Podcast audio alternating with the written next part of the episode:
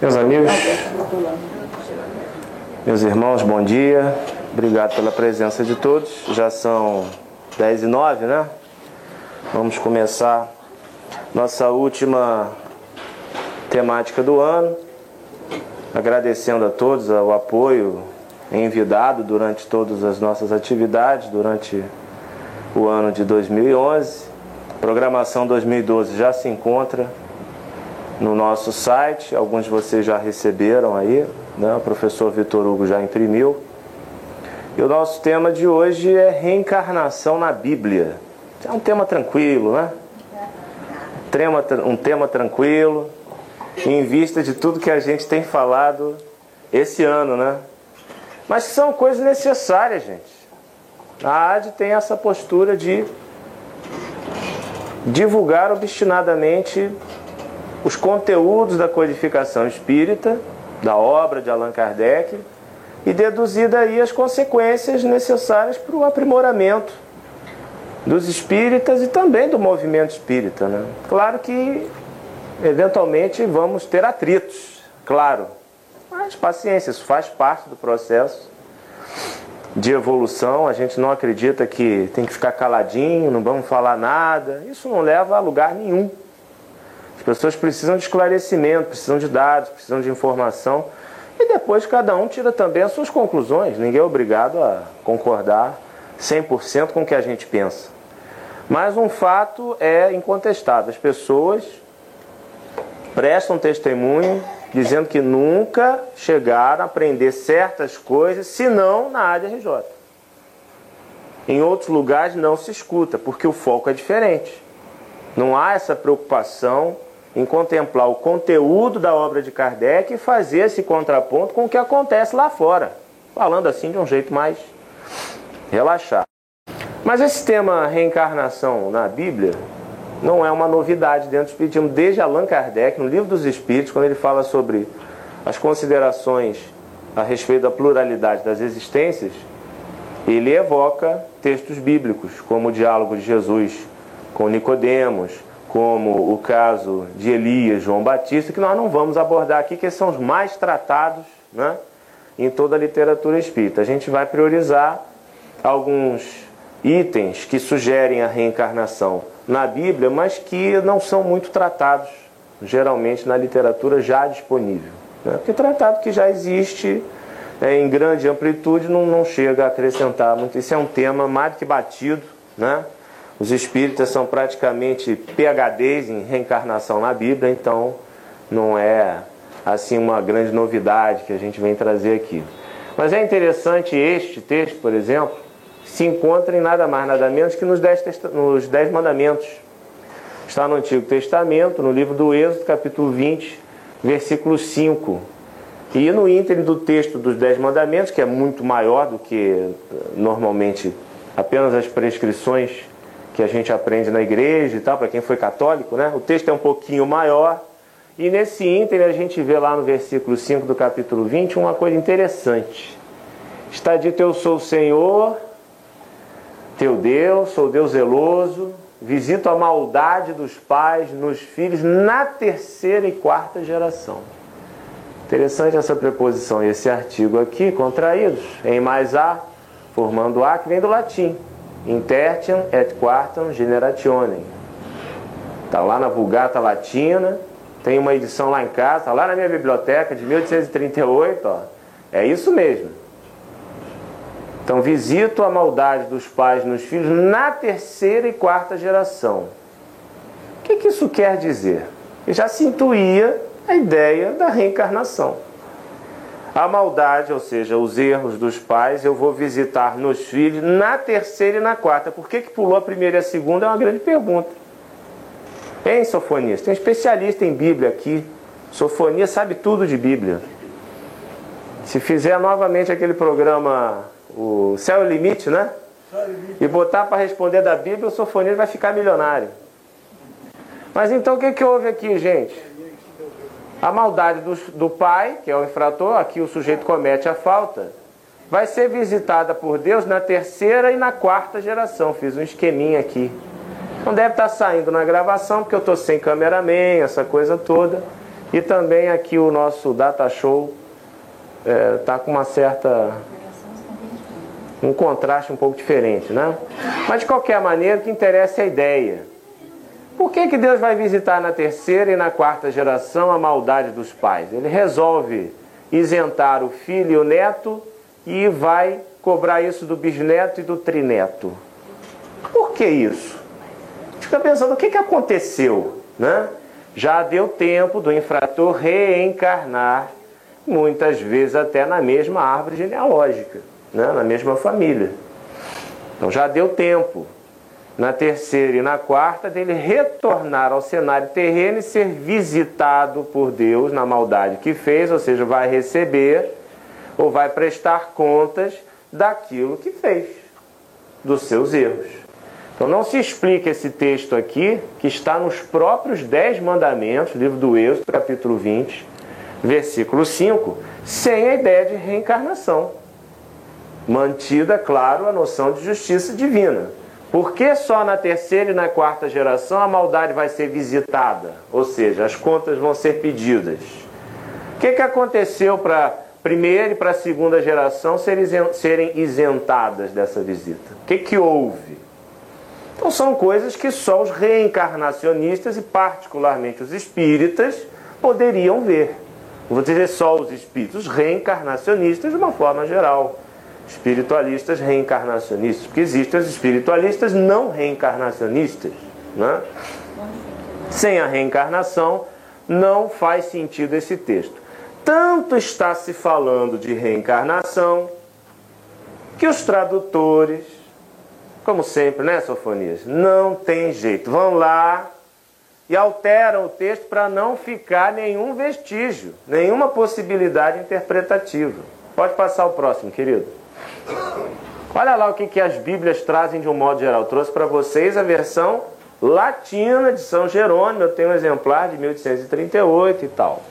Muito bem. Dizem as Bíblias que essa maldade vai ser visitada até a terceira e quarta geração. Veja que mudaram a preposição em para a preposição até. É totalmente diferente. In, no latim, é o em contraiu com a nossa vogalzinha A, vira na, na terceira e quarta geração. Isso é uma coisa.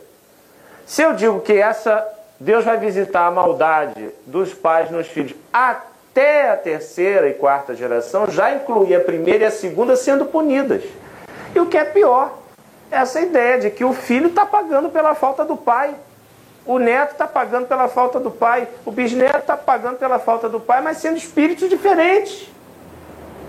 Inclusive, do ponto de vista deles, a alma é criada ou no momento da fecundação ou no momento da, do próprio nascimento. Há uma certa variação teológica entre eles. Não importa, a injustiça continua a mesma. Como é que se explica isso? E Deus seria terrivelmente injusto, né? Punir a maldade dos pais nos filhos até a terceira e quarta geração, depois a quinta e a sexta ele já alivia. Deixa para lá. Espera aí. Um outro exemplo de tradução forçada é aquela do, do Salmo. O Senhor é meu pastor e nada me faltará. E não me faltará. É. É verdade, eu, eu tive informação disso. O Senhor é meu pastor e não me faltará. Tem essa, esse entendimento aí. É bem interessante porque botaram nada, talvez até forçado pelo nosso utilitarismo, né? De envolver Deus nas coisas materiais. Nada me faltará. Então, vá em frente. A gente sabe que a realidade nem sempre é essa. E aí? Como é que fica Deus? Esqueceu? Gostou mais de um do que do outro? Um lia a Bíblia e o outro não lia? O que, que é isso? Né? Não tem como.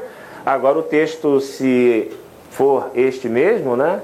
Não me faltará, isso é verdade. Em qualquer situação, Deus não nos falta, o pior que seja, né?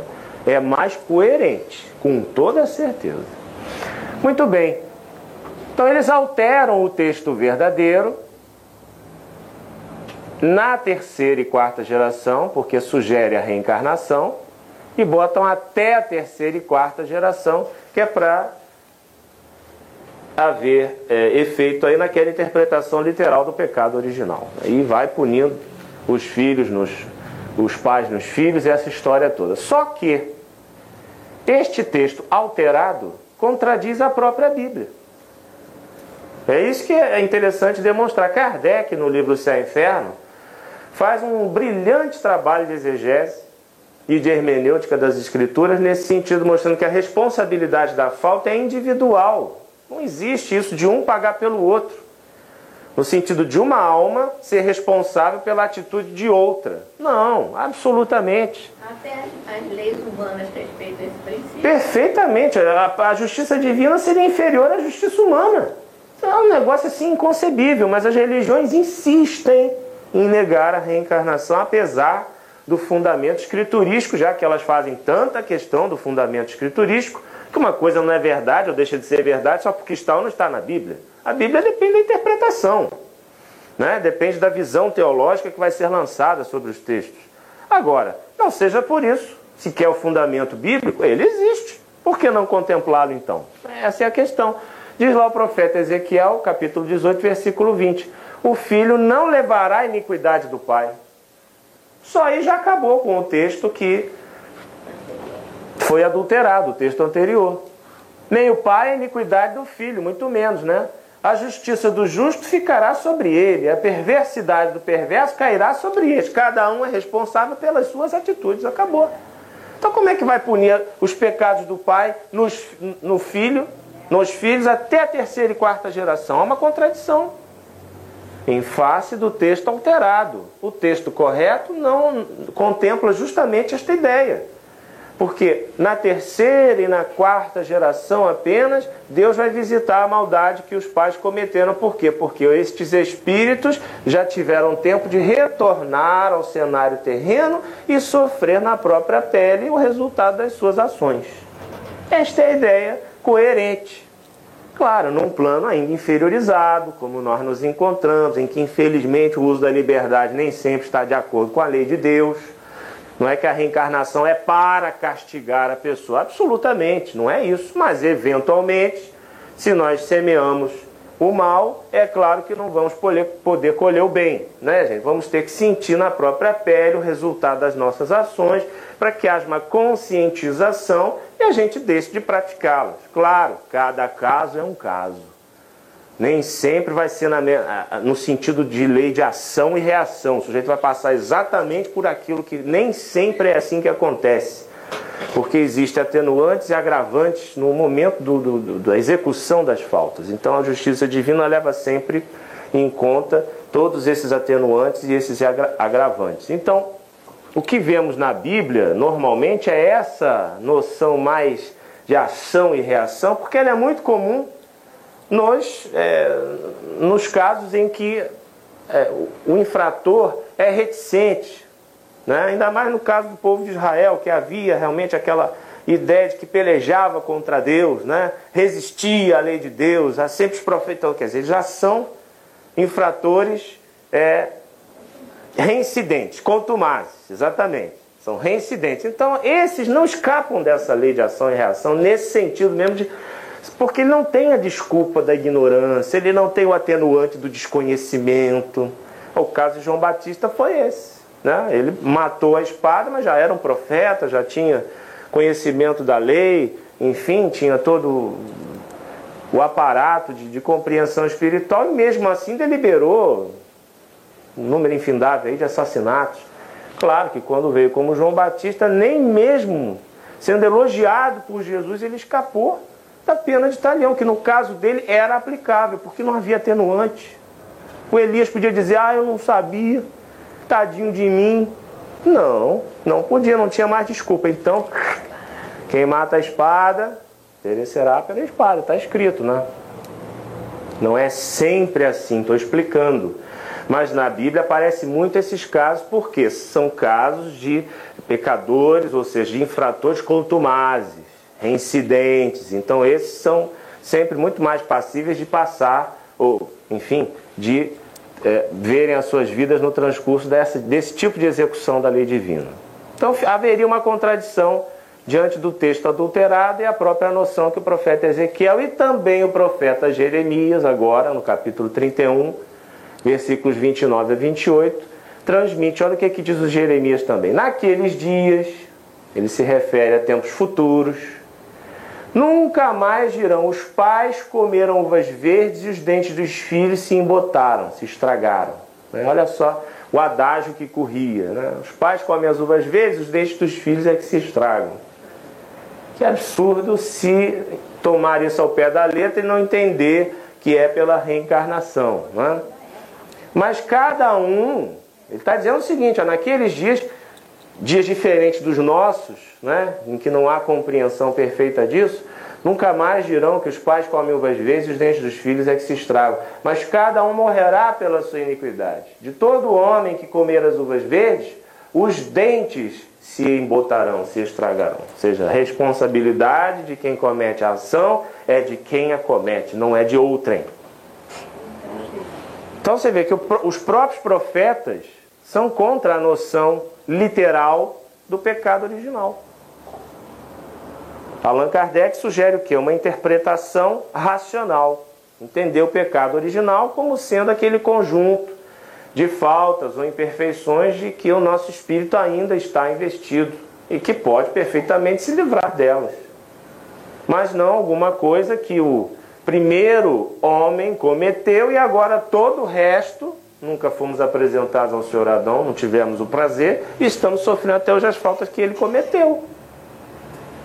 Aham, uhum, sei. Lembra do comercial? Interessante, né? Aparece lá o Adão, a Eva e tal. Muito bem. Eu não, não tem como acreditar nisso, gente, porque Deus é Pai, Deus é justo, Deus é bom. Então imaginar que a coisa acontecesse assim seria um absurdo. E a Bíblia, num olhar né, mais atento, mais cauteloso, mais consentâneo com a verdadeira perfeição divina, não referendo esse tipo de entendimento. E o Kardec foi o primeiro a demonstrar isso. Não é perda de tempo o espírita se voltar sobre esses estudos. O próprio Kardec fez. Por que, que a gente não pode fazer? Uma questão de entendimento. Pode passar o próximo. Ficou claro, pessoal? É claro, isso aí não tem. Isso aqui é o, o, o espírito Yahvé falando com Abraão. Ele faz uma predição interessante. O teu descendente se tornará residente forasteiro numa terra que não é sua. Todas as andanças do povo hebreu, as perseguições que sofreu, aquela coisa toda, né? Eles terão de servir a esses outros povos. Né? E estes certamente os atribularão por 400 anos. Quer dizer que a, a coisa vai ficar quente, né? Está fazendo uma antecipação aí. Mas eu estou julgando a nação a qual vão servir e depois sairão com muitos bens. Quer dizer, a chapa vai ficar quente, mas a recompensa vai ser melhor, vai ser maior.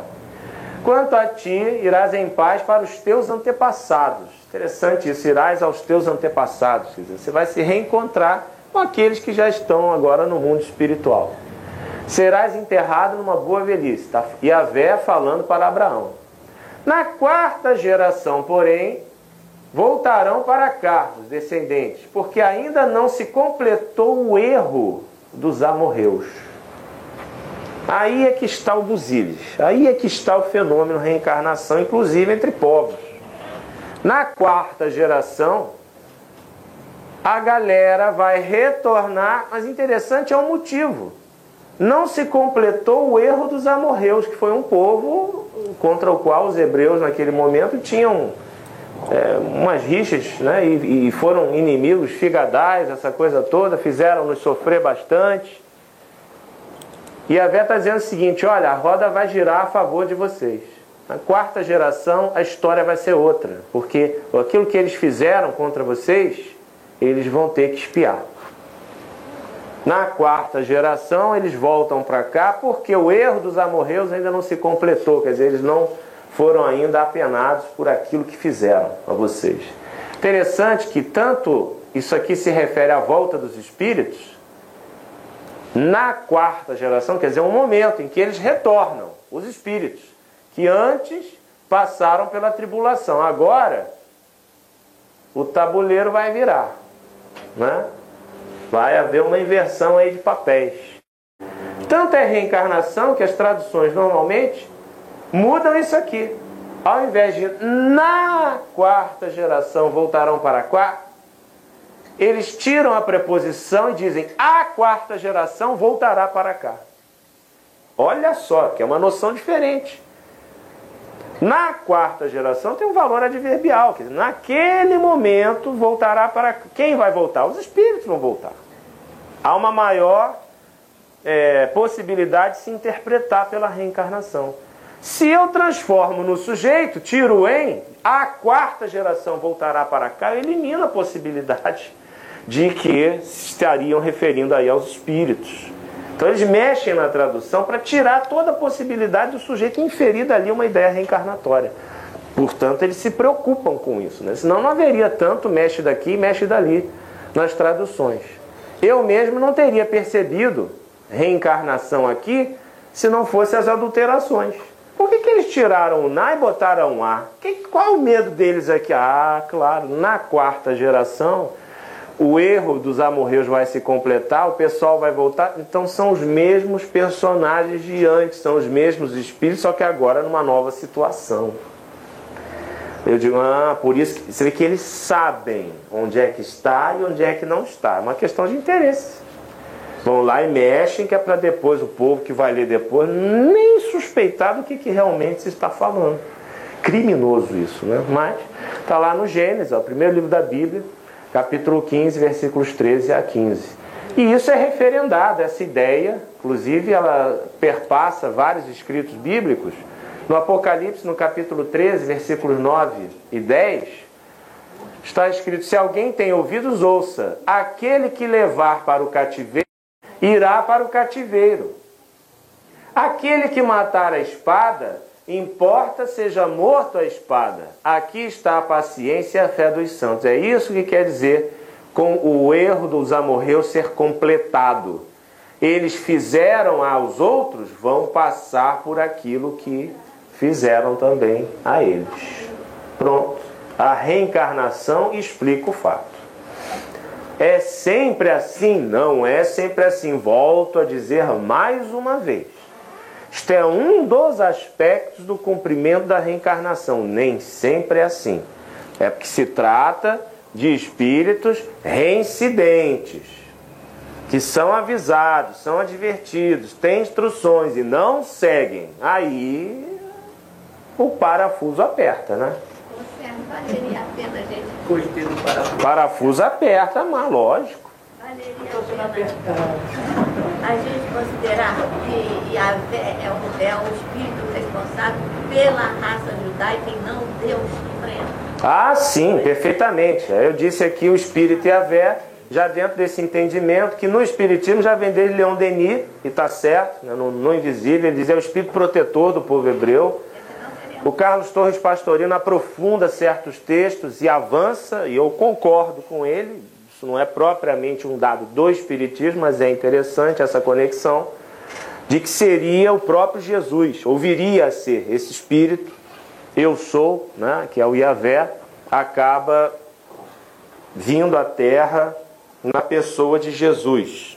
Faz sentido, né? Esse Espírito comanda a primeira revelação, Jesus traz a segunda e o Espírito da Verdade, que é ou foi Jesus na Terra, no meu entendimento, no entendimento de Kardec, Está, então, quer dizer, é um ser que está, está no cenário, ele, ele tem realmente uma, uma atividade intensa nesse processo da evolução. Mas era com Deus, entre aspas, vingativo. Não, mas aí é que está uma diferença entre o que seria realmente esse Yahvé, inspirador das altas profecias, dos dez mandamentos, onde está o não matarás, né? o amor a Deus, o amor ao próximo, e o Yahvé do povo né, que atendia às expectativas do povo guerreiro, que queria as recompensas materiais, que entra no capítulo da lei civil de Moisés. O Kardec mesmo ensina a fazer uma distinção entre a lei de Deus e a lei humana.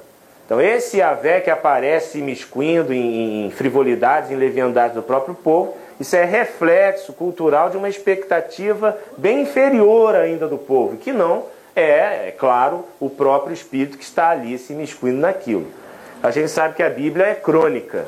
Crônica é, é também a, a, memória do povo, a expectativa do povo. Então, muitas das vezes são projetadas nos deuses as nossas imperfeições. Então, Kardec mesmo ensina a discernir uma coisa de outra. Né? Eu diria que o Yahvé é um espírito superior, realmente. Se for Jesus, é até puro. Agora, se depois veio a ser Jesus e até por agora. É preciso fazer essa distinção.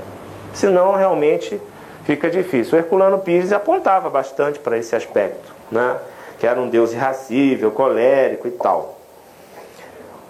Mas ele inspirou também o amar ao próximo como a si mesmo. Inspirou também os Dez Mandamentos. Com certeza. Eu acho que aí o, o aspecto mais humano se deve às pessoas e também ao senso prático do Moisés de ter que dirigir um povo bárbaro, ainda bastante ignorante. Há, uma, há momentos bem. Você não pode ter uma coisa e outra no mesmo, na mesma criatura. Né? Por que, que eu vou optar então? Ele é o que não presta. Não, eu prefiro dizer que ele é o que presta e o que não presta veio de outras situações. Né? É, o próprio Kardec vai nesse rumo. Existe a lei de Deus, a lei divina, existe a lei civil, a lei humana, que fica voltada para as questões meramente terrenais. Né?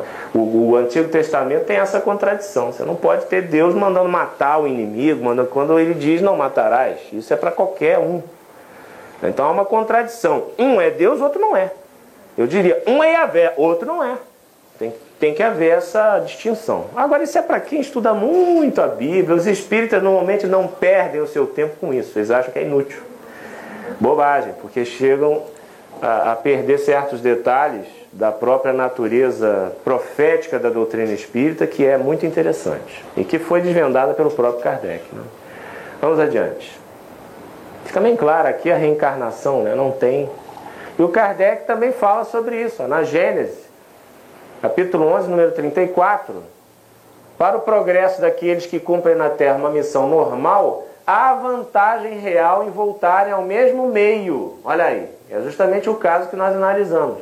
Para aí continuarem que deixaram inacabado, muitas vezes na mesma família, olha só, que é o caso tipicamente bíblico, né, na mesma árvore genealógica, ou em contato com as mesmas pessoas a fim de repararem o mal que tenham feito ou de sofrerem a pena de talião. Então, quer dizer, ao interpretar a Bíblia como eu interpretei, eu só estou seguindo a orientação do próprio Kardec. Isso é um fato. Não estou apontando nenhum tipo de absurdo. Aqui na Gênesis, nesse trecho do capítulo 11, número 34, fica bem claro. Inclusive na mesma família, em contato com as mesmas pessoas, olha lá.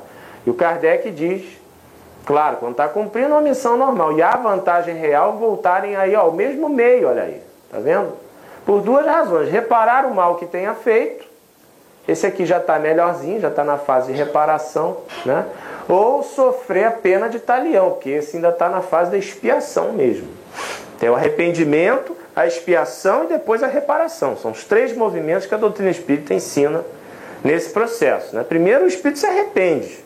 Depois ele tem que espiar a sua falta. Depois ele tem que, eventualmente, reparar as consequências que houve nessas faltas. É justamente por isso que o Kardec está apontando essas duas situações. Ali na Bíblia, o que, é que nós temos? Ó, pessoal sofrendo a pena justamente de talião. O erro dos amorreus ainda não se completou. Pode deixar que vocês vão voltar para cá e eles vão ter que espiar as faltas deles. É isso. Está referendado pela compreensão aqui que a própria doutrina espírita oferece na palavra de Kardec. Claro, gente? Entendido? Tá fácil de entender isso ou tem alguma dificuldade? Acho que a reencarnação fica bem simples, né? Sem ela é que é um, um emaranhado sem sentido nenhum. Pode passar o próximo. Ah, esse caso é muito, é muito engraçado até, né? Orou Isaac ao Senhor por sua mulher, porque ela era estéril o qual ouviu e permitiu que Rebeca concebesse. Porém, as crianças lutavam no ventre dela. Imagina, né? Os bebês lutando no ventre de Rebeca. Claro, gente, que não tem ali duas crianças com luva de boxe. Nada disso. Isso aqui é uma metáfora evidente da situação espiritual dos reencarnantes. Eram inimigos. E, e, tanto isso incomodou, essa situação fluídica incomodou a Rebeca, que ela chegou a dizer: se assim me havia de acontecer, que necessidade havia que eu concebesse? Você vê que foi uma gravidez difícil. Né? Ela sentiu o influxo fluídico da inimizade entre os dois espíritos, eram gêmeos, que estavam encarnando naquele momento ali. Quer dizer, eu posso ver o texto bíblico, ah, vão dizer, é um mito, não é história. Tudo bem, ainda que fosse. Mas existe dentro da compreensão espírita essa possibilidade? Existe. Estão aí, inclusive, casos relatados dessas gravidezes difíceis. E por que isso acontece? Muitas vezes é o passado, é a situação mesmo em que os espíritos se encontram ali para o reajustamento, às vezes em relação à própria mãe também. Né? Então, às vezes, são gravidezes difíceis, às vezes até com casos de aborto, né? aborto espontâneo, que é o famoso espírito fujão. Né? É isso, que está resistindo, ele não quer vir. Então, muitas vezes ocorre esse tipo de coisa. Está no livro dos espíritos, não é fantasia nossa, está né? Tá escrito lá. Enquanto a reencarnação não se processa com o nascimento, sempre há possibilidade de existência. Está escrito, muito bem escrito lá no livro dos Espíritos. A reencarnação só se consuma com o nascimento. A partir daí não tem mais como desistir. Né? Apertou o nó, não tem jeito. Antes disso, é uma ligação que existe. Ele não está encarnado propriamente. Por isso que diz o livro dos Espíritos que o, o, o feto não tem propriamente uma alma e choca os espíritos. Mas é nesse sentido, que há uma ligação entre o perispírito e o corpo físico em formação que ainda não está sedimentada. Esse é o fato. Não tem como fugir. Né? Isso só se sedimenta com o nascimento. Aí não tem mais jeito do espírito escapar só com o fenômeno da morte. Né? Ou ele cometer suicídio. Então, nessa situação difícil, ela vai e faz uma coisa que os hebreus faziam muito: consultar o Senhor. Havia uma tenda de consulta.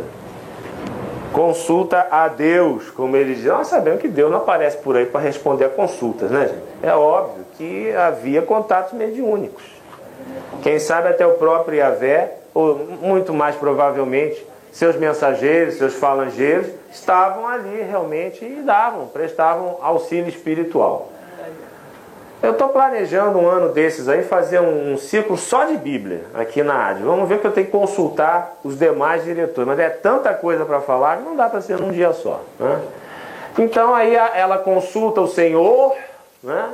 E ele responde: Duas gentes, dois povos estão no teu ventre, e do teu ventre se dividirão duas nações, dois povos. E um povo vencerá o outro, e o mais velho servirá ao mais moço. Era chegado o tempo de dar à luz e eis que foram achados dois gêmeos no seu ventre. O que saiu primeiro era vermelho e todo áspero à moda de uma pele. Foi-lhe posto o nome de Esaú. Imediatamente saiu outro e sustinha com a mão o pé de seu irmão. O famoso, poxa, não larga do meu pé, é bíblico, tá aqui, ó.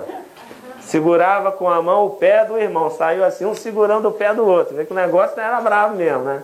Claro, gente, isso tudo é metáfora, né? E por isso chamou de Jacó. O famoso caso de Isaú e Jacó que viveram as rinhas a vida inteira e fizeram as pazes no final. Quer dizer, eles vieram num, num, num trajeto reencarnatório para reajustamento. Mas tamanha era a inimizade deles que a própria mãe, Rebeca, sentiu dificuldade no processo de gravidez. Né? Chegou, oh, se era para ser assim, por que, que eu deveria conceber não, mas tudo tem uma razão de ser. Os espíritos não vêm à Terra à toa. Né? Eles têm uma finalidade. E como no nosso caso nós somos ainda caracterizados por uma série de inferioridade, os processos às vezes são difíceis. Né? Pode passar o próximo? A própria, está no Gênesis capítulo 25. Ah. E diga-se também que o primogênito Isaú foi passado pela. É, é, o Jacó passou a perna nele. É. É verdade, é verdade, é verdade. Então, muito bem. O paradigma bíblico é que o corpo sem espírito está morto. Né? Como é que podiam as crianças lutar no ventre da mãe se não tivesse já espírito? Isso dentro do entendimento bíblico. O entendimento espírita é diferente. A vitalidade não é dada pelo espírito, mas pelo princípio vital, que é outra história, como Kardec ensina na Gênesis. Mas a gente está aqui falando em termos bíblicos. O paradigma bíblico é que o corpo sem espírito está morto. Então, como é que já podia estar lutando um com o outro na, seguindo aqui o raciocínio do texto, pelo amor de Deus, tá? Evidentemente. O que, que eu quero chegar a dizer aí? Ou seja, o Espírito já existe ali. Já estão ali. Os dois inimiguinhos. Por isso que a situação era aquela. Eu sabia que procederias, diz Isaías, sobre o caso, muito perfidamente, e era chamado de transgressor desde o ventre materno. O caso do Jacó, está se referindo ao Jacó. E foi pérfido mesmo, porque inclusive ele arranjou um estratagema. O pai já cego, aquele caso da pele, o Isaú era muito cabeludo, aquela história toda, e o, o, o, o Isaías acabou passando o poder de primogênito para o Jacó em vez de ser para Isaú. Resumindo, foi isso aí. Foi uma perfidez, inclusive apoiado pela mãe. Né? É, e os detalhes são sórdidos assim. Os detalhes são por isso que o Isaías está dizendo, ó.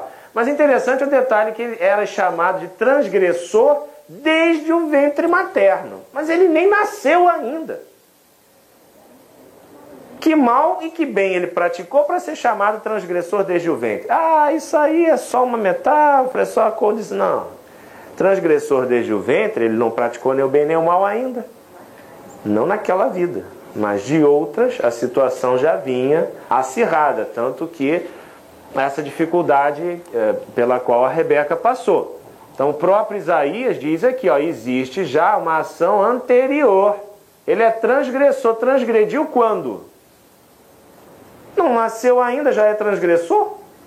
Óbvio que o espírito, em vidas passadas, já tinha uma história de equívocos perante a lei. Jesus ensina perfeitamente qual é o caminho, né? Mateus capítulo 5, versículos 25 e 26. Reconcilia-te ou reconcilia-te depressa com o teu adversário, enquanto estás no caminho com ele, para que não aconteça que o adversário te entregue ao juiz e o juiz te entregue ao oficial e te encerrem na prisão. Em verdade te digo, de maneira nenhuma sairás dali enquanto não pagares o último ceitil. Então, todo o mecanismo aqui de reencarnação e de expiação, está tudo aí. Existem penas eternas? Então, não. Na visão de Jesus, não. Pago o último centavo, o sujeito sai da prisão. A prisão, portanto, é a consciência em débito. Essa é a verdadeira prisão. Não é o corpo, é a consciência em débito, propriamente, que é a prisão. A reencarnação vai ser até o veículo de libertação, porque mediante a reencarnação, essa consciência começa o seu caminho de ajuste perante a lei. Pode passar o próximo? Paga o último centavo, está livre. Não se conciliaram enquanto estavam no caminho, Isaú e Jacó né? ou seja, de outras vidas. Então, ambos adversários entre si entregaram seus juízes, as suas consciências, e sabiam que estavam errados. Caíram na reencarnação.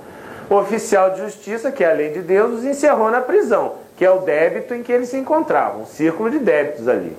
Estão presos. Só sai dali quando o último centavo é pago. Para isso, a reencarnação vai ter que acontecer. Então eles só saem após pagar esse último centavo, após espiarem as suas faltas. Por isso que Jesus ensinou: todo que comete o pecado é escravo do pecado. No sentido de que aquele que dá efeito a uma causa terá que sofrer a consequência dessa causa. Não tem jeito. A toda ação vai corresponder uma reação. Ah, não, isso aí é coisa da física. É uma metáfora, gente. É um entendimento de que existe um retorno para você. Ou seja, semeou, vai colher. Tem gente que faz guerra de palavras. Não, não vamos ficar tomando empréstimo da física, não sei o quê. Calma, gente. É só para ilustrar a ideia.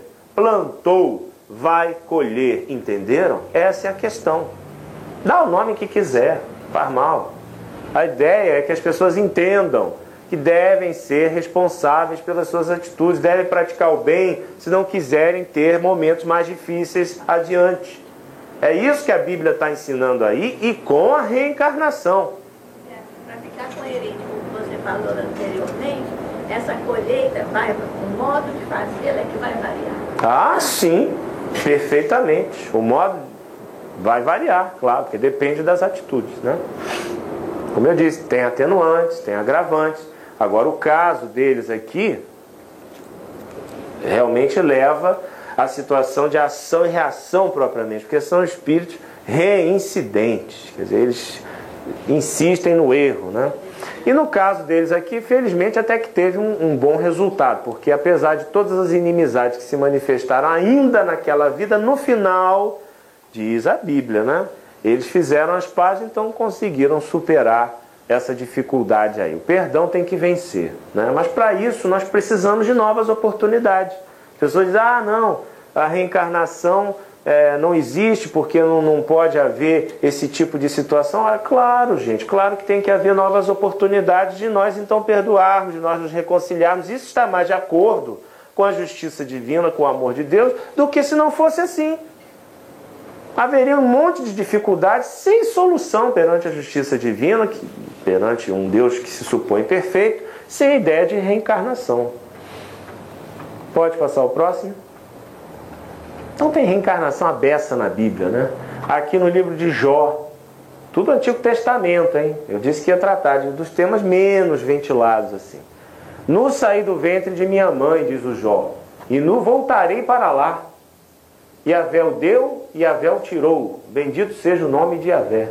Saiu nu e volta nu para o ventre da mãe? Como é que é isso? O que, que é isso, né? Eles dizem, ah, é a mãe terra. É a mãe terra. Como assim, mãe terra? Ficou uma interpretação até materialista, meio nihilista, né? É claro que o espírito chega com, com o que é a terra e sai dela com o que conquistou e pode retornar novamente. É uma metáfora da reencarnação. Tanto que no capítulo 14, versículo 10, o que aqui é sugerido no versículo 21 do capítulo 1, no capítulo 14 é afirmado. Quando o homem está morto, diz o Jó, vive sempre. É, como é? Está morto e está vivendo sempre? O que, que é isso? Morto o corpo, né? Vive sempre quem? O espírito. Findando-se os dias da minha existência terrestre, esperarei, porque a ela voltarei novamente. Isso é uma afirmação peremptória da reencarnação. Então é óbvio que quando Jó diz lá no capítulo 1, número 21, que Nu saiu do ventre da mãe dele, Nu vai voltar para lá, é óbvio que é um movimento de reencarnação. Né? Pode ser a mãe terra, até pode ser a mãe terra, no entendimento que o espírito volta ao cenário físico. Né? Quando o homem está morto e vive sempre, findando-se os dias da minha existência terrestre, esperarei, é a erraticidade, né? Porque ela voltarei novamente, porque precisa reencarnar, não é puro ainda, então precisa retornar. Agora, as traduções que andam por aí transformaram a afirmação numa pergunta, que é para modificar a entonação do texto. Ao invés da afirmativa, ponto final, botaram uma, exclama, uma interrogação. E ainda alteraram alguns itens aqui dentro. Eu, para ser mais rápido, não vou me deter nisso daí, mas isso aqui a gente só encontra na tradução ortodoxa grega.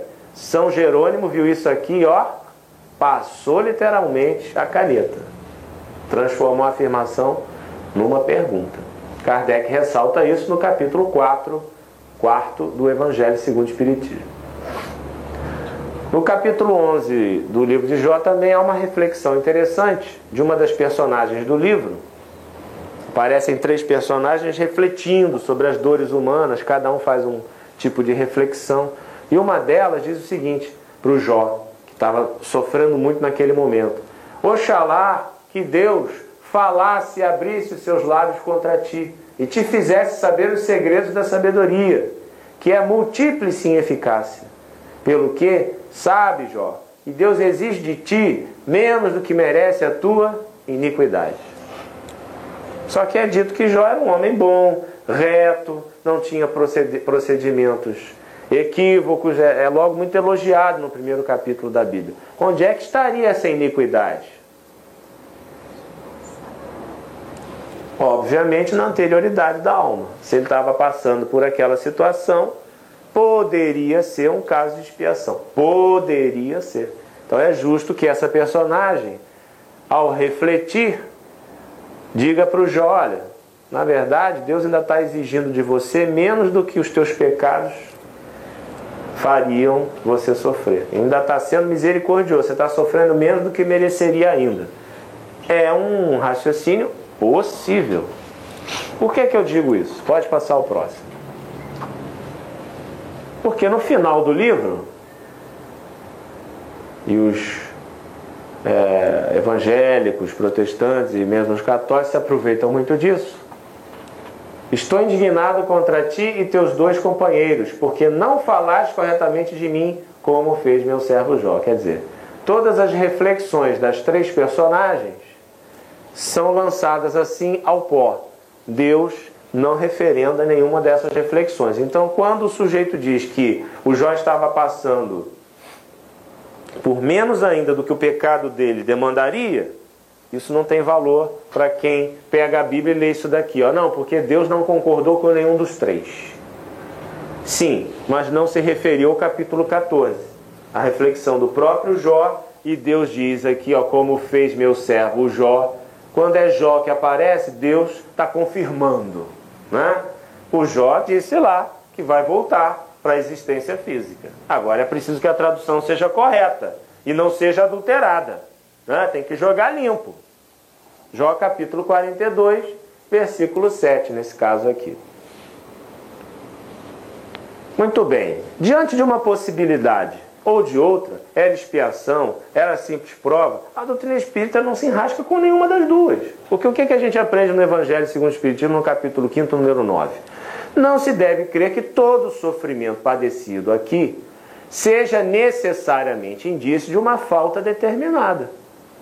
Não é porque o Jó estava sofrendo que necessariamente aquilo era resultado de uma falta no passado. Isso é o Kardec que está dizendo aqui. Às vezes, trata-se de simples prova escolhida pelo Espírito para acabar a sua depuração e apressar o seu adiantamento. Assim, a expiação serve, serve de prova mas nem sempre a prova é uma expiação. Pronto, acabou. Então, seja uma coisa, seja outra, para a doutrina espírita está servindo. Porque de uma forma ou de outra, tudo são provas na vida. Seja isso o resultado de um erro no passado, que é a expiação, ou seja simplesmente uma prova necessária para o meu adiantamento, embora não tenha sido resultado de um erro no passado.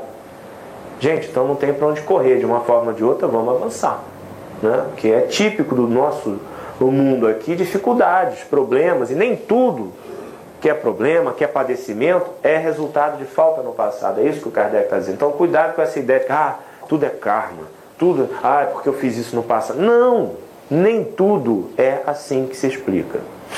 Eventualmente tem resultados de faltas passadas. Uma prova escolhida não pode ser se transformar numa missão ou ser uma missão?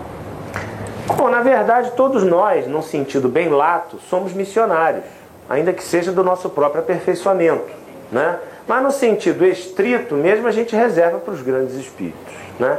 A questão da escolha das provas, ela é ambivalente nesse caso, porque eu tanto posso escolher uma prova de caráter expiatório, porque é em função das minhas faltas passadas, como ensina o livro dos Espíritos, como eu posso escolher uma prova em relação ao aprimoramento para o futuro é um defeito de caráter que eu tenho, é uma pequena falha, ou é uma fraqueza qualquer que não, necessariamente não teve efeitos errados no passado, portanto não pode implicar em expiação, mas que eu preciso corrigir. Aí eu escolho uma prova que vai de repente inibir, vai me apresentar determinadas dificuldades, mas visando justamente que o meu aperfeiçoamento para o futuro. Depende da situação do espírito. Pode ser uma missão, como esses é, ganhos, sei lá, é, que sofreram, mas a missão de levar uma mensagem. Ah, sim, nesse sentido, a, a dor missionária. Né? O sujeito não está merecendo passar por aquilo, mas é uma circunstância, uma contingência da dificuldade da tarefa. Ok, entendi agora, perfeito. Aí é a chamada dor missionária, né? É o caso de Jesus, é o caso de outros espíritos que não estão merecendo passar por aquilo e, no entanto, é uma contingência que infelizmente ocorre devido à inferioridade nossa, mas eles sabem disso, eles sabem que vão passar por aquilo. Exatamente, é por isso que se chama no caso de Jesus a paixão de Cristo, porque é por nós, não é por ele. Não é por ele que ele veio, ele veio por nós. Isso é difícil de entrar na cabeça das pessoas. As pessoas resistem um pouco a isso. A gente ainda tem uma contabilidade meio mercenária, né? Tudo que. Não, tá, então não merece. Então, não é bem assim que funciona. Quanta gente não está merecendo e passa por determinadas coisas que são a cota, infelizmente, do nível de evolução que nos encontramos de uma forma geral. Então essas provações também são contabilizadas, no nosso caso, não no de Jesus, para o avanço evolutivo. Né? No caso de Jesus, eu creio que não, porque Jesus se melhorar estraga, né, gente? É uma questão de amor puro mesmo, de entrega total, na minha percepção. Há quem veja Jesus evoluindo com o sofrimento dele. Kardec rejeitou veementemente essa hipótese. Eu mostrei aqui quando fiz o estudo sobre Jesus na visão espírita. Mas não condeno quem queira pensar de outra maneira, enfim, tudo bem. Tudo bem. É que eu acho que realmente diminui um pouco a estatura espiritual de Jesus e não me parece que isso seja uma necessidade do ponto de vista da compreensão é, da tarefa de Jesus. Né? O próprio Kardec não viu necessidade disso, inclusive dialogando com o padre, como nós estudamos aqui, né? na Revista Espírita, acho que de 1863, não foi isso? Muito bem. Adiante então, vamos, vamos seguindo. A gente começa a fazer certos. Vamos, deixa eu ver aqui o tempo. Ah, tá ótimo, 11 horas. Estamos indo num bom ritmo. Eclesiastes.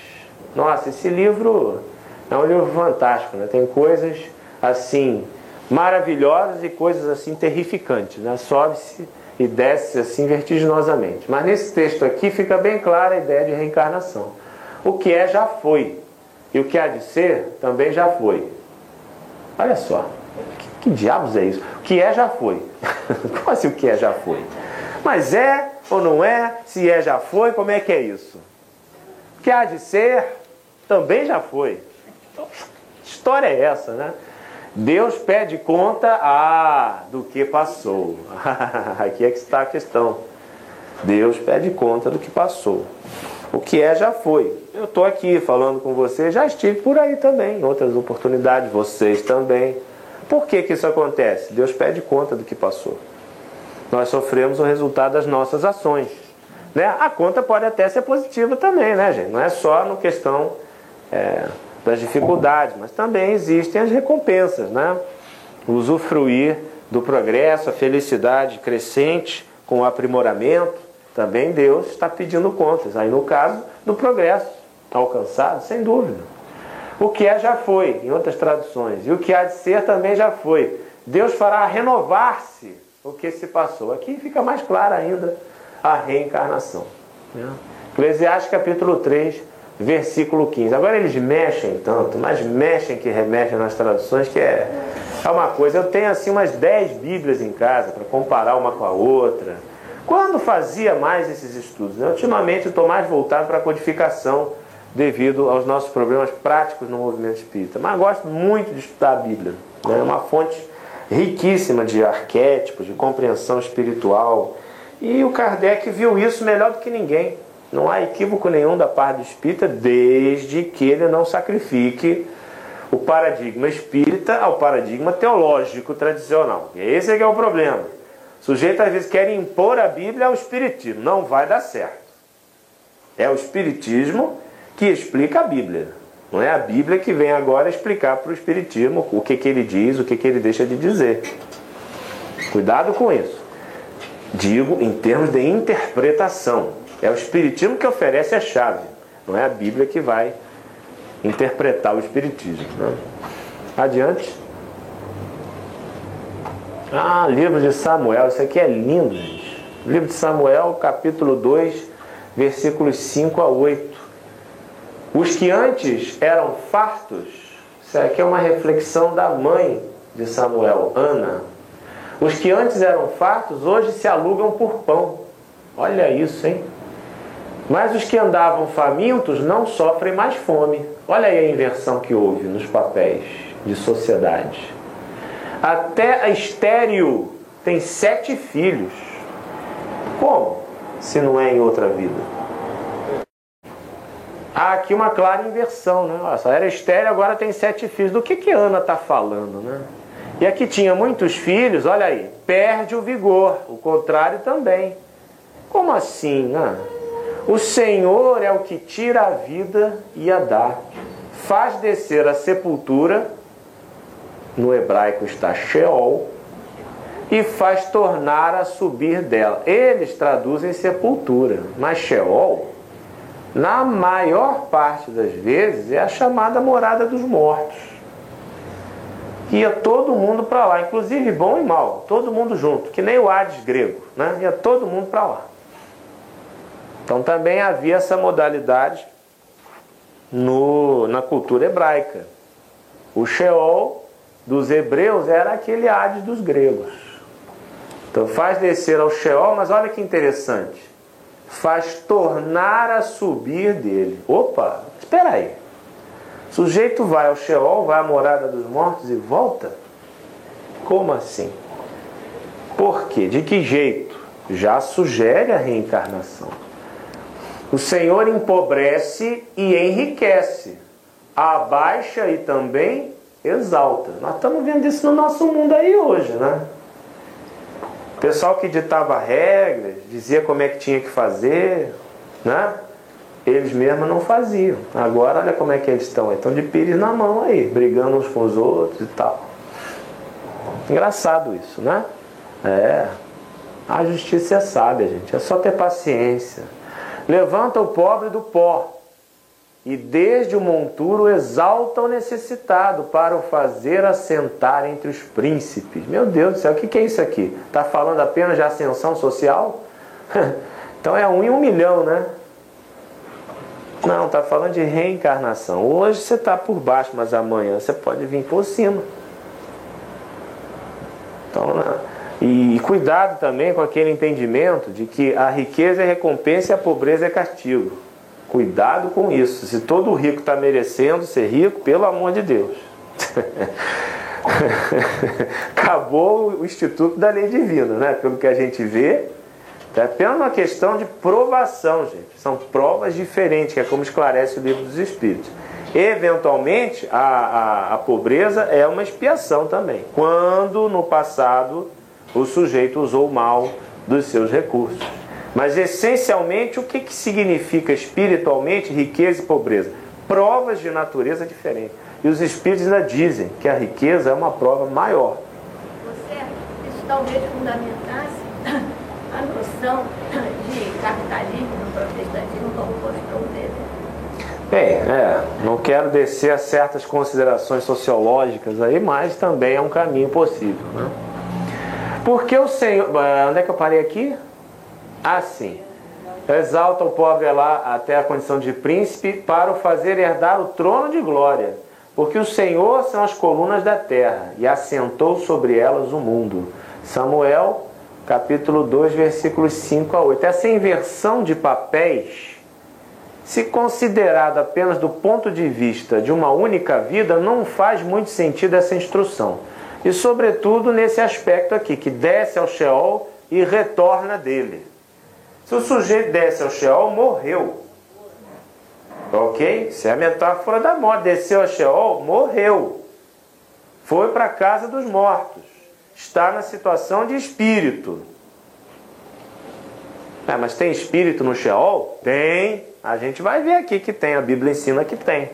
Eles vivem pregando por aí, dizendo que no chão não tem nada, não tem obra, não, não tem. Tem um trecho do Eclesiastes assim. Aí eles pegam umzinho e fazem daquilo. Né? Sofonias conhece isso tudo aí. Mas na Bíblia tem de tudo, gente. É o que eu disse. O olhar teológico que é lançado é que vai fazer a diferença. Dali o que o sujeito vai abstrair, o que lhe interessa. Né? Nós também temos os elementos para justificar as nossas ou no caso, apoiar, né? porque o Espiritismo não tem base na Bíblia, o Espiritismo tem base na obra de Kardec, no trabalho dele. É uma ciência, uma filosofia de consequências morais religiosas, não tem nada a ver com tem fundamento bíblico, não tem fundamento bíblico, porque o Espiritismo não é uma teologia. Né? Então não é essa a questão. Embora tenha uma aplicabilidade teológica. É outra coisa, é o que eu estou fazendo aqui. Isso é uma aplicabilidade teológica, mas o Espiritismo não é uma teologia. Bom, está explicadinho nesse livro aqui, ó. Vou fazer uma propagandinha. Espiritismo perante a Bíblia. Sérgio Fernandes Aleixo e Laíra Amaro Faria. Ó, esses aqui vocês ainda encontram. E no final tem duas entrevistas Uma sobre reencarnação e outra sobre o Espiritismo na Bíblia. Muito bem. Isso aqui, evidentemente, está falando do movimento reencarnatório. O espírito vai ao mundo espiritual, à mansão dos mortos, e volta. O Senhor faz retornar. E quando ele retorna, retorna em condições completamente diferentes, muitas vezes, das que tinha anteriormente. É essa a ideia do texto. Hoje você está muito bem? Não se envaideça com isso. Agradeça a Deus e aproveite as oportunidades para exercitar sua fraternidade, sua solidariedade. Seja uma pessoa preocupada com o próximo, se importe com seus amigos, ligue para eles de vez em quando. Está tudo bem com você? O que está acontecendo? Posso te ajudar? Seja solícito, porque nós somos depositários da, da confiança divina. Se nós não correspondermos a essa confiança, pode acontecer isso aqui, ó. Hoje você está por cima, tá, né? Em brancas nuvens, amanhã você pode estar por baixo. Porque você não escapa da lei da reencarnação. Você vai ter que voltar. Como é que você vai voltar? Você sabe? Tudo é possível. Então isso aqui é uma lição de humildade, ó. O Senhor são as colunas da terra. Não é você que é dono do mundo, não. É Deus. Sobre elas, sobre essas colunas, é que estão assentadas o mundo. Então não somos nós que mandamos, não. Temos que tomar cuidado com a nossa arrogância. Né? Essa é uma lição de humildade. Né? Baixa a bola, porque o poder é de Deus. Você volta amanhã, ele vai te tirar do Sheol e vai te mandar para onde? O que, que você vai passar na terra? Então pense bem tratar bem as pessoas, ter compreensão, né? Os empregados, não é isso? Porque, que é o problema da arrogância é um negócio impressionante no ser humano. O problema da corrupção que a gente vê aí, nossa, mete mão no dinheiro do povo, amanhã, olha aí, Mama África está aí, com a boquinha abertinha, né? Aí a gente, a gente vê que ele, eu fico Deus do céu. O sujeito retorna numa condição daquela, precisando da assistência dos médicos, voluntários, é coisa bonita aquilo, né? Até me emociono quando aparece aquele comercial. E aquelas criancinhas ali, aquela criatura, é um espírito que está ali, gente. O que, que aconteceu? Por que, que não voltou em outro lugar para não passar por aquilo? Né? Maior parte das vezes é expiação. Pode nem sempre ser. Mas eu acho que tem corrupto suficiente para lotar a África para as próximas gerações. Né? Quem diz África pode dizer qualquer outro lugar. Estou falando da África, que é um exemplo, infelizmente, extremo. Né? Mas nós temos coisa muito parecida ainda no Brasil. Ainda. Ainda existe. Então. Né? Isso aqui então é o que, gente? Lição de humildade. Texto lindo, né? Eu acho maravilhoso. A luz da reencarnação é um alerta. Pode passar o próximo? Olha lá, no Salmo, é, esse tema do retorno é muito frequente no Antigo Testamento. Salmo 19, versículo 8. A lei de Yahvé é perfeita, faz a vida voltar. Há uma variação na tradução. Foi registrado vida com base numa tradução possível do grego psique. Todavia está escrito em hebraico nefesh, espírito, e não sham, shaim, vida. Informação do professor Severino Celestino, né? naquele traduções. Análise, da... Análise das traduções bíblicas. Interessante, eu não, não, alguns momentos eu não concordo muito com o professor Celestino, a postura dele, a meu ver, em alguns momentos escapa um pouquinho daquela postura espírita mais é, severa em relação a certas coisas. Mas é um trabalho muito bom, trabalho muito bom, ele tem domínio do assunto. E é interessante esse, essa questão aqui, porque fica bem clara a reencarnação, né? Faz o espírito voltar. Voltar para onde? Para o mundo físico. É evidente, o tema do retorno é recorrente nas escrituras. Pode passar o próximo? Salmo 71, versículo 20: Me restaurarás a vida, ainda a vida, e de novo me tirarás dos abismos da terra. Olha aí, que é a metáfora do Sheol vai ser retirado de lá por Deus de novo. Quer dizer que nem é a primeira vez que é retirado de lá. Como é que é isso, gente? É reencarnação. Se, não sei se se aplica nesse caso aqui também a mesma questão da tradução vida, quando poderia ser espírito. Pode ser, mas de qualquer maneira, de uma forma ou de outra, sair de novo dos abismos da terra, ou seja, que é a metáfora do Sheol, que era imaginado embaixo do, do solo, né, que era o chamado submundo, sair de novo de lá, quer dizer, nem é a primeira vez, como assim? Claro que é a reencarnação, evidente. Claro que é a reencarnação. Salmo 103, versículo 4. O Senhor é quem da cova redime a tua vida. Gente, o adágio popular diz: olha, tem jeito para tudo, só não tem jeito para a morte. Não é assim? é, mais ou menos, porque o ensinamento espírita e o ensinamento espiritualista ancestral é que não é assim não. O Senhor redime da cova a tua vida. Olha aí, a morte não é o fim. A cova não vai acabar com a vida, senão do corpo. O espírito vai permanecer. E é interessante redime. É, com certeza. Redime, né? Faz ali uma, um movimento de progressão. Né? Vamos adiante. Ah, olha aqui. Vida consciente. Que dizem que ah, no Sheol não tem nada, não sei o que. Como não tem? O pessoal vai para lá e ainda volta. E lá tem vida. Tem consciência. Na, na Isaías capítulo 14, versículos 9, 11, 16 e 21, nós vemos a chegada no Sheol do rei de Babilônia.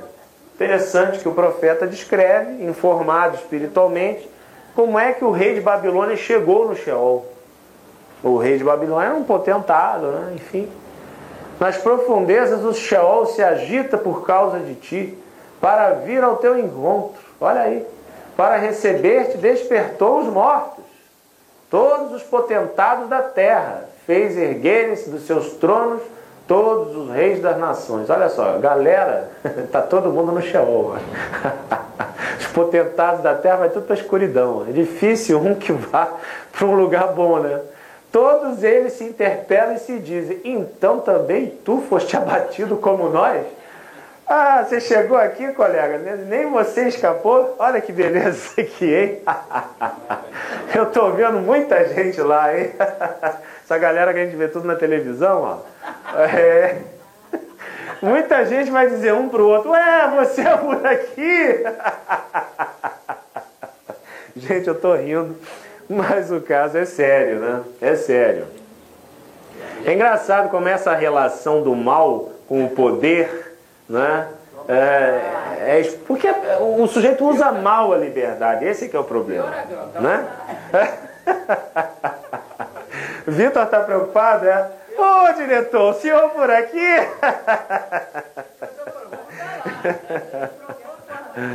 É. Então, gente, é interessante, olha, o rei né, tá chegando lá e é recebido pelos seus pares mortos. Ó. Todos eles se interpelam e se dizem, então também tu foste abatido como nós, acabaste, ó, se interpelam e se dizem. Então, eles não estão dormindo. Eles se falam, se comunicam, se reconhecem, então tem consciência. Então esse papo que não tem vida depois da morte, os. Claro que eu estou dialogando aqui com os evangélicos, com os protestantes, enfim, tem uma linha que diz que não tem vida depois da morte, não, que não existe isso, é... enfim. E até citam Eclesiastes, né? Ah. Políticos? Eles não ligam para a Bíblia senão para ganhar voto, né? Essa é que é a verdade. A gente liga mais para eles em outros sentidos, né? Todos eles se interpelam e se dizem, então também tu foste abatido como nós, acabaste igual a nós, o teu Fausto, né? exaltação, o poder, ó, foi precipitado no Sheol. Ah, você estava tão alto, mas agora está aqui, ó, nessa escuridão. Justamente com a música das tuas harpas, ó, né? aqueles banquetes reais, tudo isso é bobagem. Não significa nada se o sujeito não tiver amor, né? se não tiver cumprimento da lei divina. Os que te veem fitam os olhos em ti e te observam com toda a atenção, perguntando: o, o profeta está narrando o que aconteceu lá no umbral, chamado umbral, né? para falar no André Luizismo aí e tentar comunicar com as pessoas. que é preciso ter cuidado. Né? Já fizemos aqui uma palestra, não vou me ater novamente a lá no nosso canal, certas correlações entre a erraticidade o mundo espiritual na doutrina espírita com o André Luiz são absolutamente incompatíveis. Né? Então, tomar cuidado com isso. Mas que há regiões de sofrimento, não resta dúvida. E aqui nós estamos diante disso. Dizer, são espíritos que estão numa condição de abatimento. Eram ricos, eram poderosos e agora, olha, morreu Neves, acabou a situação, não é mais assim não. Porventura, olha, está sendo até zombado pelos outros. Porventura é este o homem que fazia tremer a terra e que abalava reinos? Olha aí, coitadinho, a situação dele. Né? Interessante a reflexão que os espíritos fazem depois, em relação aos encarnados por causa da maldade dos pais, promover a matança dos filhos. Claro que nós estamos vendo aqui os filhos inferiores. Né? Não se tornem eles a levantar, olha isso, para submeterem a terra e encherem de cidades a face da terra. Não só o rei babilônico, como a descendência dele. Né? Por causa da maldade dos pais, promover a matança dos filhos. Por que isso?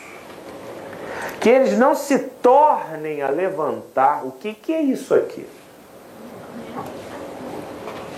Que eles não voltem à terra, não tornem a reencarnar, encham de cidades a face da terra para fazer as mesmas baboseiras que sempre fizeram, o mesmo exercício injusto de poder, as mesmas perseguições e tudo mais.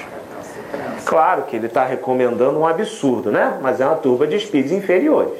Mas eles divisam aqui claramente a ideia de retorno. Tanto é assim que algumas traduções suprimem o verbo auxiliar. Tem uma locução aqui, tornem a levantar. Né? Verbo auxiliar, tornar, principal, levantar. Eles suprimem auxiliar, não se levantem para submeterem a terra. Tiram a noção de repetição sutilmente, que é para não dar ideia de reencarnação. Olha, eu disse, eles são versados no assunto. Conhecem mais de reencarnação da Bíblia, na Bíblia do que muito espírita. E não é à toa que eles vivem mexendo para cá e para lá. Porque tornar a levantar do Sheol, como nós já vimos nos outros trechos também, é justamente o que, gente? Reassumir uma oportunidade física no planeta Terra, no cenário físico. Então eles inferem aqui a ideia de reencarnação. Olha, mata logo os filhos, porque na verdade são os pais reencarnados e a tendência é o quê? Que eles venham fazer a mesma coisa. Acaba logo com o mal na raiz. né? Deve ser uns stalinistas aqui no, no, no Sheol. Né? Mata logo pela raiz, acaba com o mal pela raiz. Ou um, um hitlerista qualquer aí, enfim. Um radical da vida desses aí. Né? Então, muito bem, a ideia de retorno é claríssima. Só se explica com a reencarnação. E tanto é assim que os tradutores produzem versões em que a ideia de repetição do verbo auxiliar tornar é suprimida, justamente para evitar uma possível interpretação reencarnacionista. Então, tem vida no Sheol? Tem consciência no Sheol? Tem, olha, eles se reconhecem, eles se falam, eles até zombam uns dos outros. Aí que beleza. Então não vem com essa de que não está na Bíblia. Não é assim? Se não está na Bíblia, está na Bíblia, está lá. Procura que está lá. Aliás, eu quero saber o que, que não está, porque tem de tudo. Né?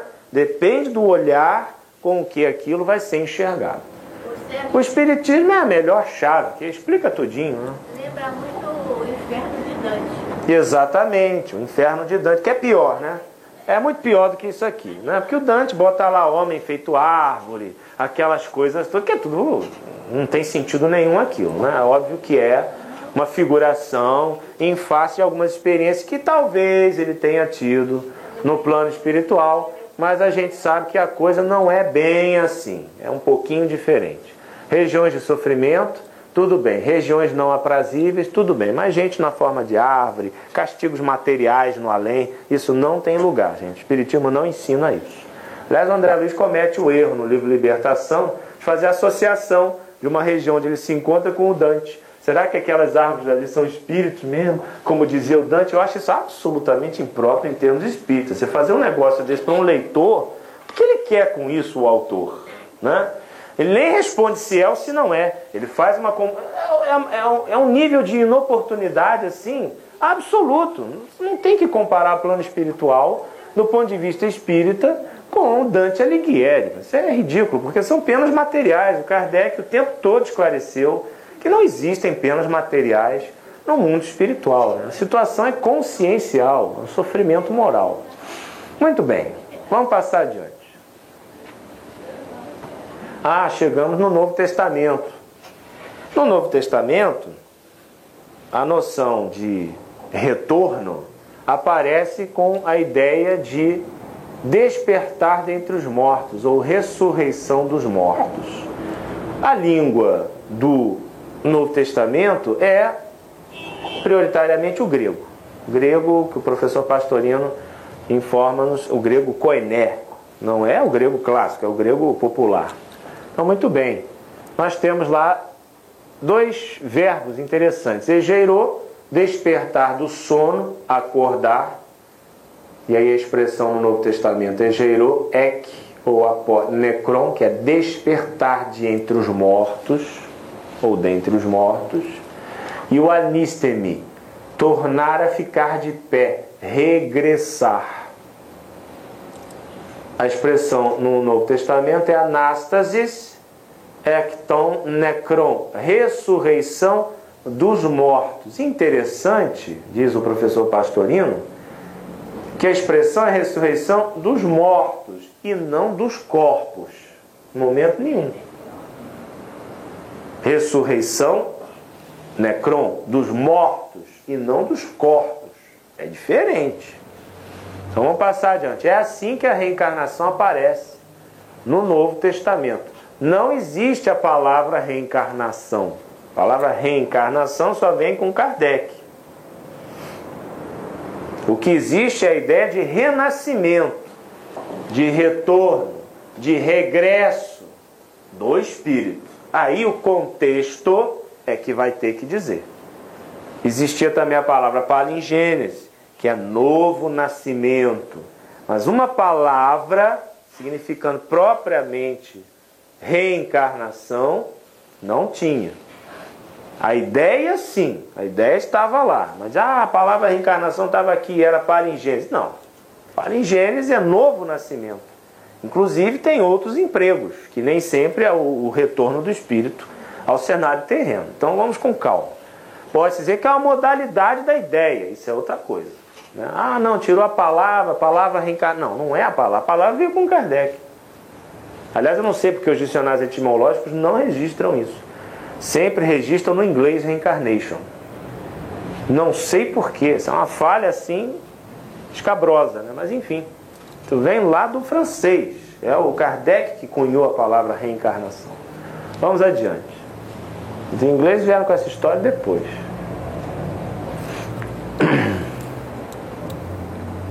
E aí aparece no Evangelho segundo São Lucas, no capítulo 9, versículos 7 a 8, o emprego específico dessas palavrinhas.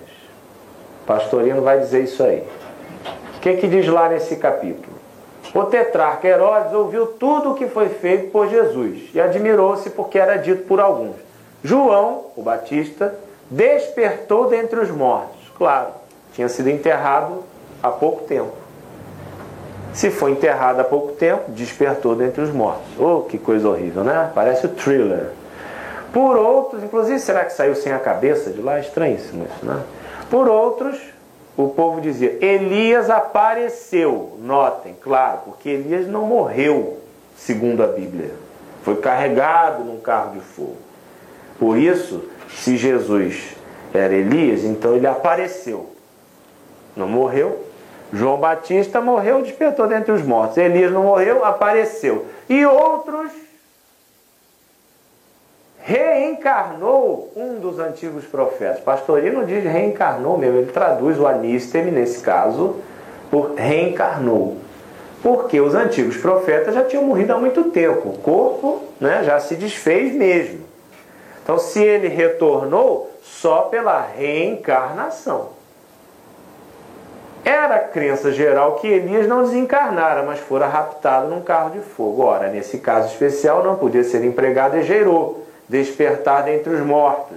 O sujeito, você sabe, está enterrado ali. Nem Anísteme, reencarnar, sujeito que já deixou de existir qualquer vestígio de esposo corporal há muito tempo. E de fato, nenhum dos dois foi usado por Lucas, e sim o terceiro verbo, efane, isto é, apareceu. Então havia realmente específicos termos e o contexto é que vai determinar qual é a ideia. Por isso aqui, para ver a reencarnação, é preciso enxergar o contexto aqui. De fato, Pastorino traduz reencarnou um dos antigos profetas. As Bíblias dizem ressuscitou um dos antigos profetas. Ora, claro que isso se reporta perfeitamente à ideia de reencarnação.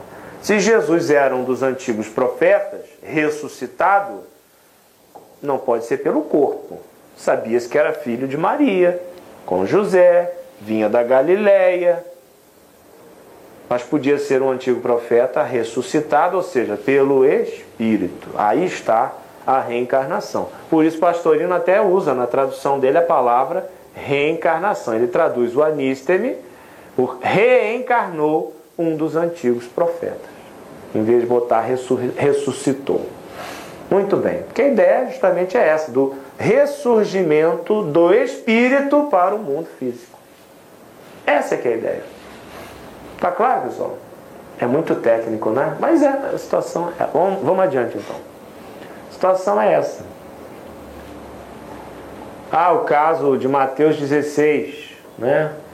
Jesus pergunta aos discípulos: Quem dizem os homens ser o filho do homem? E os discípulos dizem: Alguns dizem João Batista, outros Elias, ainda outros Jeremias, ou um dos profetas. Algumas versões dizem que ressuscitou. Evidentemente que isso não era uma realidade. Jesus não era um antigo profeta reencarnado. Mas a possibilidade de ser existia. Tanto que a ideia não foi reprovada por Jesus em momento nenhum. Jesus, mas que absurdo, não se vê Jesus. Que isso, imagina. Não. Ele se limita, teria se limitado a perguntar, mas e vocês? Quem vocês dizem que eu sou, etc, etc. Então, em nenhum momento ele condena a ideia do povo, porque havia um fundamento para isso. Ele não era, mas poderia ser, pelo Espírito, um antigo profeta ressuscitado, ou seja, reencarnado. O Espírito assumindo um novo corpo. Mateus 16, 13 em diante. Pode passar o próximo? Tanto que diante desses textos, pode passar o próximo? O próprio tradutor André Churac, muito famoso na, década de 60, 70 e 80 do século passado, diante desse texto de Jesus no, no, Evangelho, ele diz o seguinte: sem que a crença na reencarnação seja explícita, vejam bem o que, que ele diz. Esse sujeito traduziu a Bíblia o Corão, sabe muito bem o que está falando. Sem que a crença na reencarnação seja explícita, então admite que é implícita. Lógico. Isso é semiótica, né? Ele, claro, como teólogo tradicional, ele não vai deixar o negócio senão de revés, não é isso? Então, sem que a crença na reencarnação seja explícita, o tema da reaparição de heróis mortos há muito tempo, é frequente no pensamento hebraico. Está aí a reencarnação. Reaparecimento de heróis mortos há muito tempo. Mas me chama a atenção a cautela do André Churak, né? sem que a crença na reencarnação seja explícita. Não é explícita, mas é implícita. É passível de interpretarmos o retorno desses heróis, o reaparecimento desses heróis, pelo fenômeno da reencarnação. Assumem novos corpos no processo. Então, dizer que não há base bíblica, não há vertente que possa legitimar a reencarnação, claro que há, é que não interessa para as teologias tradicionais. Isso não interessa, porque dá um lastro muito grande de liberdade psicológica E aquela história, se eu vou reencarnar para me melhorar, Jesus não me salvou. Aí aquela ideia de que Jesus, num ato mágico, salvou a vida de todo mundo. Isso é um absurdo, gente. Isso não faz o menor sentido. Aquele que quiser vir após mim, negue-se a si mesmo, tome sobre si a sua cruz e siga-me. Então ele está nos instruindo a assumir a nossa responsabilidade, não a imputar apenas a ele, ao seu salvador. A reencarnação, diz o Kardec, fazia parte dos dogmas dos judeus, sob o nome de ressurreição. Quer dizer, o Kardec viu isso muito antes de qualquer um espírita que acha que sabe tudo sobre Bíblia, e, enfim, não. O Kardec foi o maior estudioso das Escrituras, não há, não há a menor dúvida. A reencarnação fazia parte dos dogmas dos judeus sob o nome de ressurreição. É isso aí, é a ideia do ressurgimento do espírito para o mundo físico. Só os saduceus, cuja crença era de que tudo se acabava com a morte, não acreditavam nisso. As ideias dos judeus sobre esse ponto, como sobre muitos outros, não eram claramente definidas, porque apenas tinham vagas e incompletas noções acerca da alma e da sua ligação com o corpo. Por isso havia essas variações. O sujeito reaparece, mas reaparece como?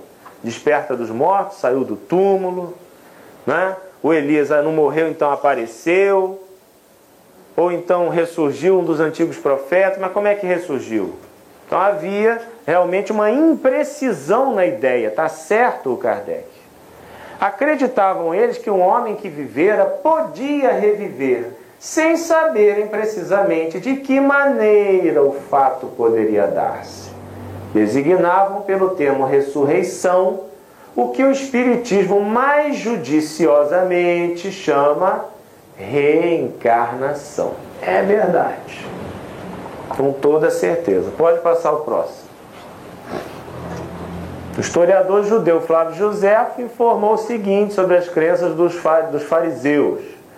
Eles creem que as almas são imortais, que são julgadas em um outro mundo e recompensadas ou castigadas segundo foram neste viciosas ou virtuosas que umas são eternamente retidas prisioneiras nessa outra vida e que outras voltam a esta.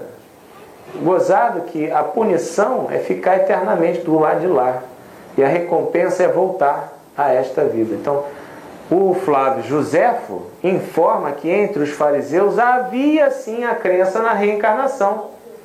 Agora, não era um fenômeno geral, né? É aquela nuance que o Kardec diz lá. Eles acreditavam no retorno, mas de uma maneira imprecisa, com certas variações, porque não havia aquele conhecimento, como diz o Kardec, entre as relações das relações entre corpo e alma de uma forma mais perfeita como há hoje. Então a gente encontra essas variações. Agora, claramente aqui o historiador judeu da época, o Flávio José, informa que sim, ainda que de uma forma parcial aqui, os é, fariseus criam que da outra vida eles voltavam a esta vida, certos espíritos. Então, isso chama-se reencarnação. Hoje, na época, chamava ressurreição. Não tem como negar, não adianta. É a ideia de retorno. O Kardec, claro, enfatiza o aspecto do retorno à vida física, a reencarnação propriamente. Mas existia um outro sentido, que é o retorno ao mundo espiritual. Na ressurreição não se casam nem se dão em casamento, são como os anjos que estão no céu. Aí é no sentido de ressurgimento da alma na direção oposta, né? para o mundo espiritual. De qualquer forma, são dois ressurgimentos. Mas quem ressurge em todas as duas situações não é o corpo, gente, é o espírito. Perfeito? Tá claro? Então tá bom. Vamos adiante. Esse aqui é o último caso que eu vou mostrar e é impressionante. O autor da Epístola aos Hebreus, que não é Paulo de Tarso, é sabidamente a autoria da Epístola não é de, de, de Paulo, mas de qualquer maneira, para nós o que interessa é ensinamento. Esse negócio de autoria para nós é de somenos. Mulheres receberam seus mortos pela ressurreição. O que, que é isso? O que, que é isso? Mulheres, de forma indeterminada, não tem ativo, receberam seus mortos, seus mortos, portanto, familiares, pela ressurreição. Ué, receberam pela ressurreição? O que, que é isso? Um bando de mulher na porta do cemitério, gente? Hum? Quem são esses mortos? Claro que os mortos são os espíritos. Claro que ressurreição é a reencarnação. Mulheres é que recebem esses mortos porque são elas que engravidam. Pronto. Se entender com a reencarnação fica fácil. Agora tenta entender à luz da teologia tradicional. Explica. Mulheres receberam seus mortos pela ressurreição. O que, que houve? Foram para a porta do cemitério esperar sair do túmulo? Naquela época? Bom, então essa galera morreu de novo, né? Vocês viram algum por aí? Eu não vi. Então morreu de novo. Então vai vir o dia do juízo final. Aí todo mundo volta. Esses ressuscitaram duas vezes. Olha que beleza, né? São privilegiados. Ressuscitaram dessa vez aí e vão ressuscitar no dia do juízo. Tiveram duas chances e nós todos vamos ter uma só. Que beleza, né? Gente, é o maior dos absurdos. Sem reencarnação não faz o menor sentido. Claro, mulheres receberam seus mortos, ou seja, espíritos que ocuparam, enfim, algum grau de parentesco nas suas famílias, por isso o possessivo, seus mortos, pela ressurreição. Ou seja, gente que voltou à vida física na mesma árvore genealógica. Muito comum nas escrituras o retorno ser na mesma família. O Kardec diz que isso é impossível, que isso não existe? Claro que não. Já vimos aqui a Gênesis explicando o assunto. Interessante, ó, alguns foram torturados porque não queriam aceitar o seu livramento por meio de algum resgate. Gente, não é livro espírita, é epístola aos Hebreus. Resgate? Mas isso é papo de espiritismo. Não, a ideia é antiga muito antiga. O que o Espiritismo faz é aparar as arestas, mostrar a realidade sobre o processo, afastando todos os misticismos e os equívocos que rondavam a ideia que essencialmente é verdadeira. Então, ó, houve casos de gente que precisava, claro, passar por expiações e estavam, olha, numa posição de não aceitação do processo não queriam aceitar o seu livramento, olha só, por meio de algum resgate. Olha aí o espírito que não quer passar pelas dificuldades que infelizmente são necessárias para ele, devido ao seu, sua, sua, seu processo de reajuste. Por meio de algum resgate, para que o resgate? A fim de que pudesse alcançar uma ressurreição melhor. O que, que é isso, gente? Que é essa ressurreição melhor? Quer dizer, já ressuscitou uma vez, não estava afim porque tinha que passar resgate. Né? Mas é o único caminho para ele para poder ter uma ressurreição melhor. O que, que é isso, gente? Vai ressuscitar quantas vezes, né? Claro que é o processo de aprimoramento do espírito. Olha, passa por esse resgate agora por essa ressurreição mais difícil, porque lá adiante você vai ter uma melhor, porque você vai estar livre. Você já resgatou. Esse é o entendimento que possibilita alguma lógica esse texto, porque fora isso, não tem como explicar isso, é um absurdo. Outros, por sua vez, olha aí, esses já aceitaram, né? Passaram a sua provação, olha só, por mofas, zombarias, né? gracejos, e por açoites, olha isso.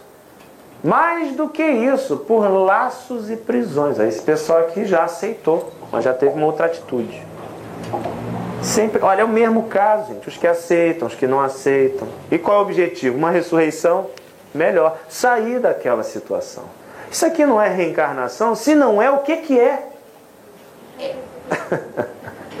né? Então o Espiritismo ainda faz o favor de devolver à Bíblia a viabilidade lógica de alguma coisa que ela ensine. Essa é que é a situação. Sem Espiritismo, a Bíblia não faz sentido nenhum, gente, mais. Nenhum. Rasga e joga fora. com perdão, com desculpas, porque a gente respeita a crença de todo mundo. Há pessoas que têm necessidade de acreditar ainda dessas maneiras, mas é uma crença cega, porque não examina nada. Creio ainda que é absurdo. Está lá no paradigma da Idade Média. O que, que eu vou fazer, né? Mas eu não posso concordar. A gente vive na idade da razão. As crenças têm que ser examinadas se é que o sujeito quer acreditar em alguma coisa, porque hoje é muito comum o sujeito não querer acreditar em nada, né? Já para lá. O negócio de acreditar é para bobo, não é isso? Para tolo. Olha que a história não é bem essa. O Espiritismo está aí para mostrar isso. Então ele faz um favor à Bíblia, na verdade, de viabilizar uma interpretação lógica para muitos, não para todos, mas para muitos dos conteúdos que ali estão. Muitos, não são poucos, não. Então é, é, um assunto fascinante, um assunto interessante que se desdobra dentro do Espiritismo em vários aspectos. Né? Então é isso. Por hora, está de bom tamanho, são 10 para meio-dia. Agradeço a atenção de vocês.